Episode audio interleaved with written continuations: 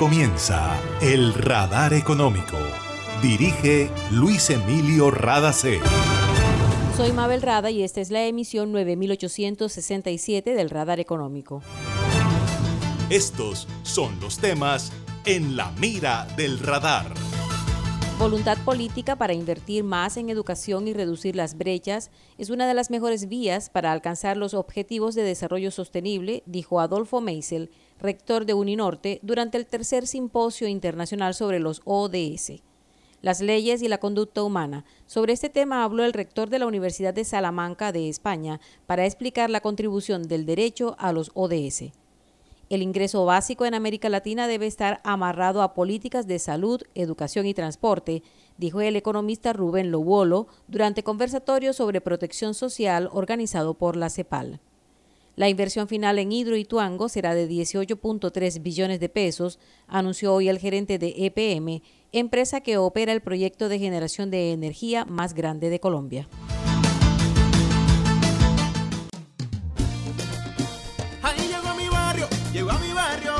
Energía que estaba esperando, con la que ahorro para seguir vacilando, todo el Caribe la estaba esperando. Conéctate con la energía que transformará tu barrio. Proyectos que mejorarán la calidad del servicio y te permitirán tener el control de tu consumo. Y sí a la energía que cambiará tu vida sin costo alguno. Y yo soy puntual con aire, me acompaña noche y día, porque con aire disfruto la vida. Aire. Una nueva energía se expande.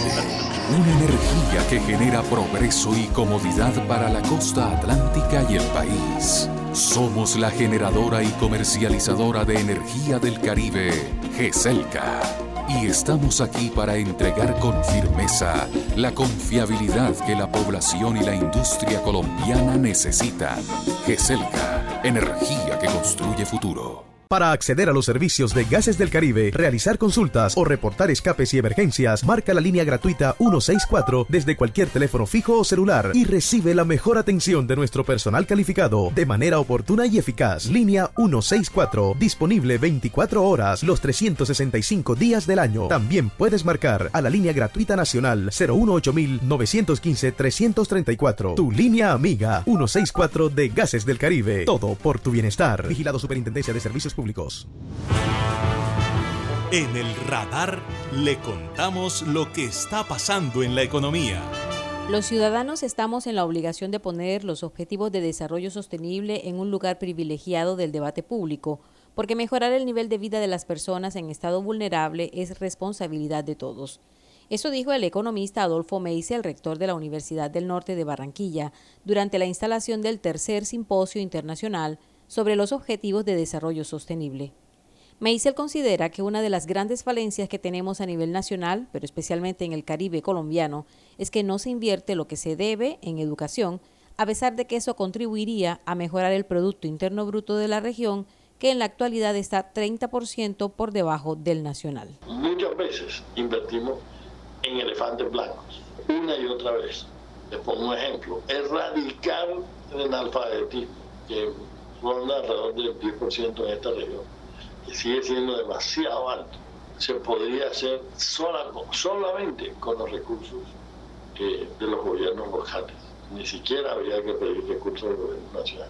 Simplemente priorizándolo porque están de bajo costo. Y sin embargo no se hace, porque no hay la, el, no está, se miran los planes de desarrollo local, ese no es un objetivo, no está ni siquiera dentro de los objetivos del plan de desarrollo y no está ni siquiera dentro de los objetivos del Plan de Desarrollo Nacional. Tremenda falencia. Pero se está hablando, por ejemplo, en esta región de hacer un tren de alta velocidad entre Cartagena y Santa Marta.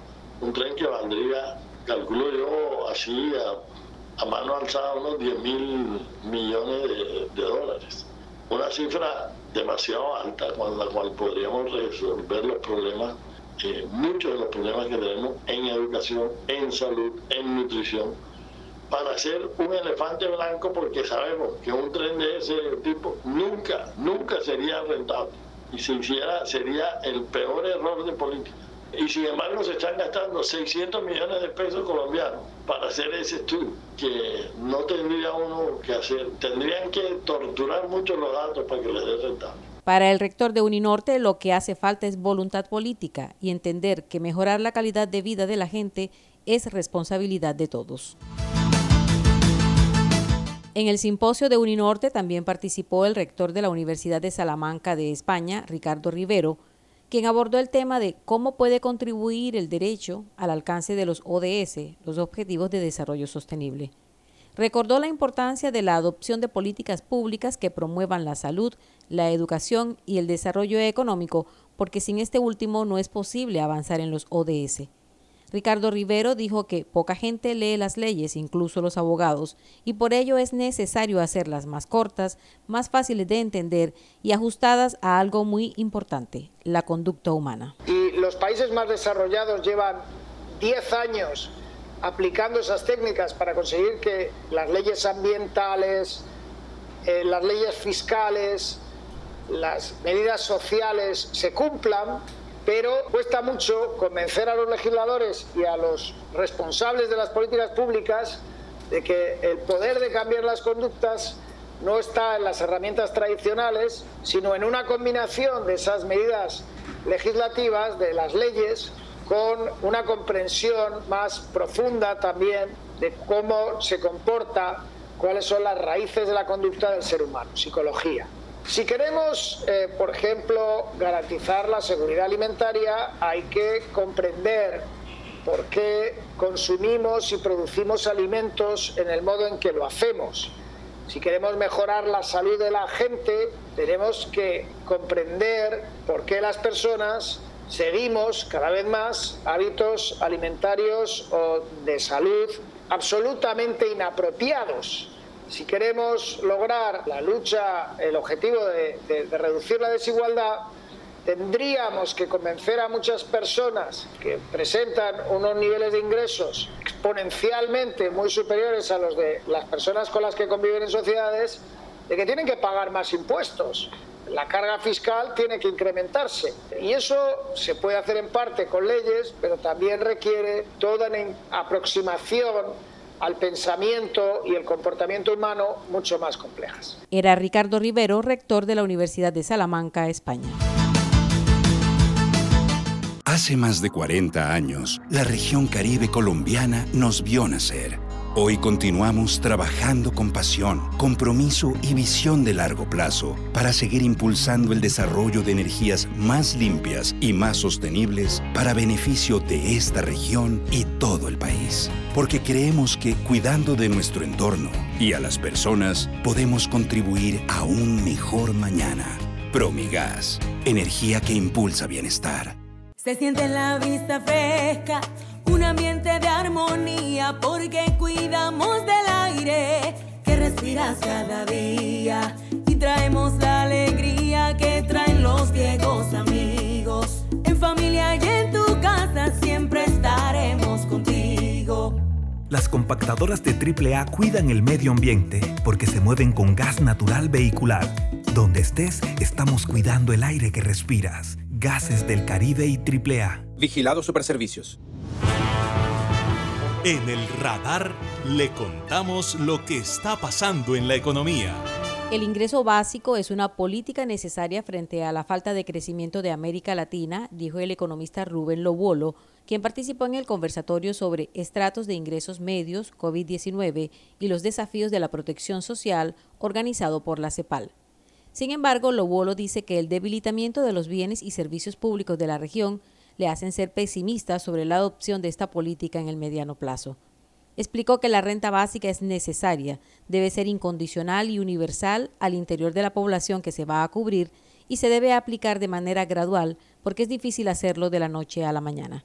Escuchemos a partes de la participación de Rubén Lobolo durante el conversatorio de la Comisión Económica para América Latina, CEPAL. De lo que la experiencia del COVID ha dejado es la necesidad de tener un piso de protección universal e incondicional para prevenir eventos que considerábamos que iban a ser excepcionales y que cada día se plantean como mucho más habituales. Entonces, bajo esa perspectiva, yo creo que la renta básica, al igual que la salud y que la educación y otros bienes que pueden ser considerados de carácter público y universal tienen que cumplir un rol central. Y cierro diciendo lo siguiente. Además, es imprescindible, porque de nada sirve darle una renta básica de ingreso ciudadano a la población si con ese dinero se tiene que comprar el seguro privado, se tiene que comprar la educación privada. Evidentemente no es ese el objetivo de la política. Incluso habría que pensar qué otras políticas, además de la salud y la educación, se deberían combinar con un ingreso básico para tener ese piso, digamos, de protección frente a eventuales shocks. Yo creo, por ejemplo, claramente, y vinculada con la cuestión ambiental, el tema del transporte. Deberíamos ir a rediscutir la cuestión del transporte en América Latina, movilizándonos hacia la posibilidad de tener un transporte público, gratuito, etcétera, etcétera, etcétera. En ese sentido, me parece que la, la pandemia ha puesto un escenario inédito eh, que permite discutir muchas de las cuestiones que quienes defienden el ingreso básico vienen planteando hace mucho tiempo. Los comerciantes asociados a FENALCO reportaron mejora en las ventas del pasado mes de junio, luego del bajón generado en el mes de mayo durante el paro nacional en Colombia. De acuerdo con Bitácora Económica, la encuesta mensual que realiza el gremio, un 59% de los comerciantes afirmó que sus volúmenes de venta fueron superiores a los de junio del año pasado y un 24% reportó que el comportamiento fue similar a 2020. El gremio aclaró que aunque se está comparando con el año de la pandemia, en el mes de junio de 2020 se realizó el primer día sin IVA que dejó ventas por más de 5 billones de pesos, de acuerdo con datos de la DIAN. El presidente nacional de FENALCO, Jaime Cabal, dijo que las cifras de esta encuesta permiten que haya optimismo para lo que resta de 2021, siempre y cuando no se presenten restricciones de movilidad o bloqueos como los registrados en mayo pasado. La Asociación Nacional de Empresarios de Colombia, ANDI, anunció que dentro de su propósito de contribuir a cerrar brechas de género, fueron nombradas tres mujeres en la Junta Directiva Nacional del gremio. Son tres cupos exclusivos, permanentes y obligatorios para mujeres aprobados por los altos directivos del gremio en el mes de marzo.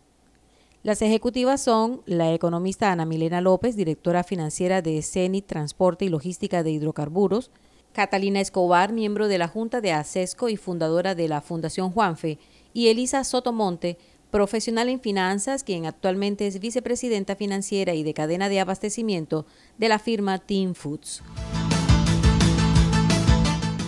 Imagina la historia que estaríamos contando si en este aislamiento las centrales de generación de energía se hubieran detenido. ¿Qué sería de nosotros ante la oscuridad y la desconexión? ¿Has agradecido tener funcionando todo lo que necesitas para estar cómodo en tu casa? En GESELCA trabajamos sin parar para que Colombia no se apague y la energía que hace bien siga iluminando la esperanza de todo un país. Estamos contigo. GESELCA, energía que hace bien.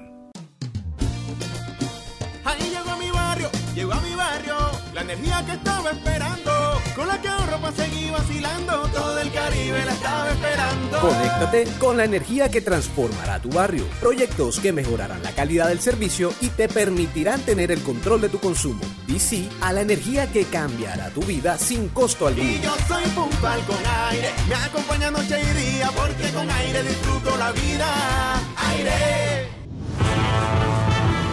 Está escuchando el radar económico. La alcaldía de Barranquilla construirá el paso San Camilo en el barrio La Paz. Ofrecerá servicios de primer nivel en salud y promoverá la atención integral a niños y jóvenes con problemas de drogas y alcohol. La obra se construirá en un área de más de 1.300 metros cuadrados en el antiguo Hospital San Camilo. Será una unidad ambulatoria de primer nivel de complejidad dotada con equipos e instrumentos médicos modernos. El Paso San Camilo beneficiará a más de 40.000 barranquilleros residentes en los barrios La Paz, 7 de agosto, Los Rosales, Ciudad Modesto, Lipaya, Las Malvinas y La Esmeralda, entre otros. Superados los problemas que generó el derrumbe que taponó el túnel que desvía las aguas del río Cauca, parece que ahora todo marchará bien con Hidroituango, el proyecto de energía más grande que se construye en Colombia. Este proyecto está ubicado en el noroccidente del departamento de Antioquia, a 170 kilómetros de la ciudad de Medellín. Jorge Carrillo, gerente general de EPM, la empresa que opera Hidroituango, entregó detalles sobre los costos de la obra y la entrada en funcionamiento de la primera etapa. El proyecto va en cronograma. El proyecto se va a terminar. Va a tener capacidad de generación de 2.400 megavatios con 8 unidades. Lo vamos a entrar en operación en junio de 2022 con la primera unidad de operación.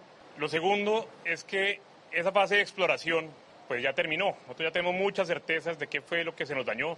Tenemos muchas certezas de cuánto nos cuesta terminar el proyecto. Y eso implica que el valor de la inversión pase de 16.1 billones de pesos a 18.3 billones de pesos. En valores aproximados, estamos hablando de casi 2.1 billones de pesos de actualización. En una situación donde EPM, teniendo el cuidado de sus inversiones, siguiendo generando desarrollo, puede, digamos, asumirlo y terminar. Y ese compromiso que estamos asumiendo aquí con el país, porque este no es un proyecto solo de PM, ni de la sociedad de Irituango, este es un proyecto de Medellín, del país, de Antioquia, y es para todos. La planta tiene capacidad para generar 2.400 megavatios, es una de las más grandes de América Latina y se aspira a que cuando esté funcionando en un 100% permita reducir tarifas del servicio de energía.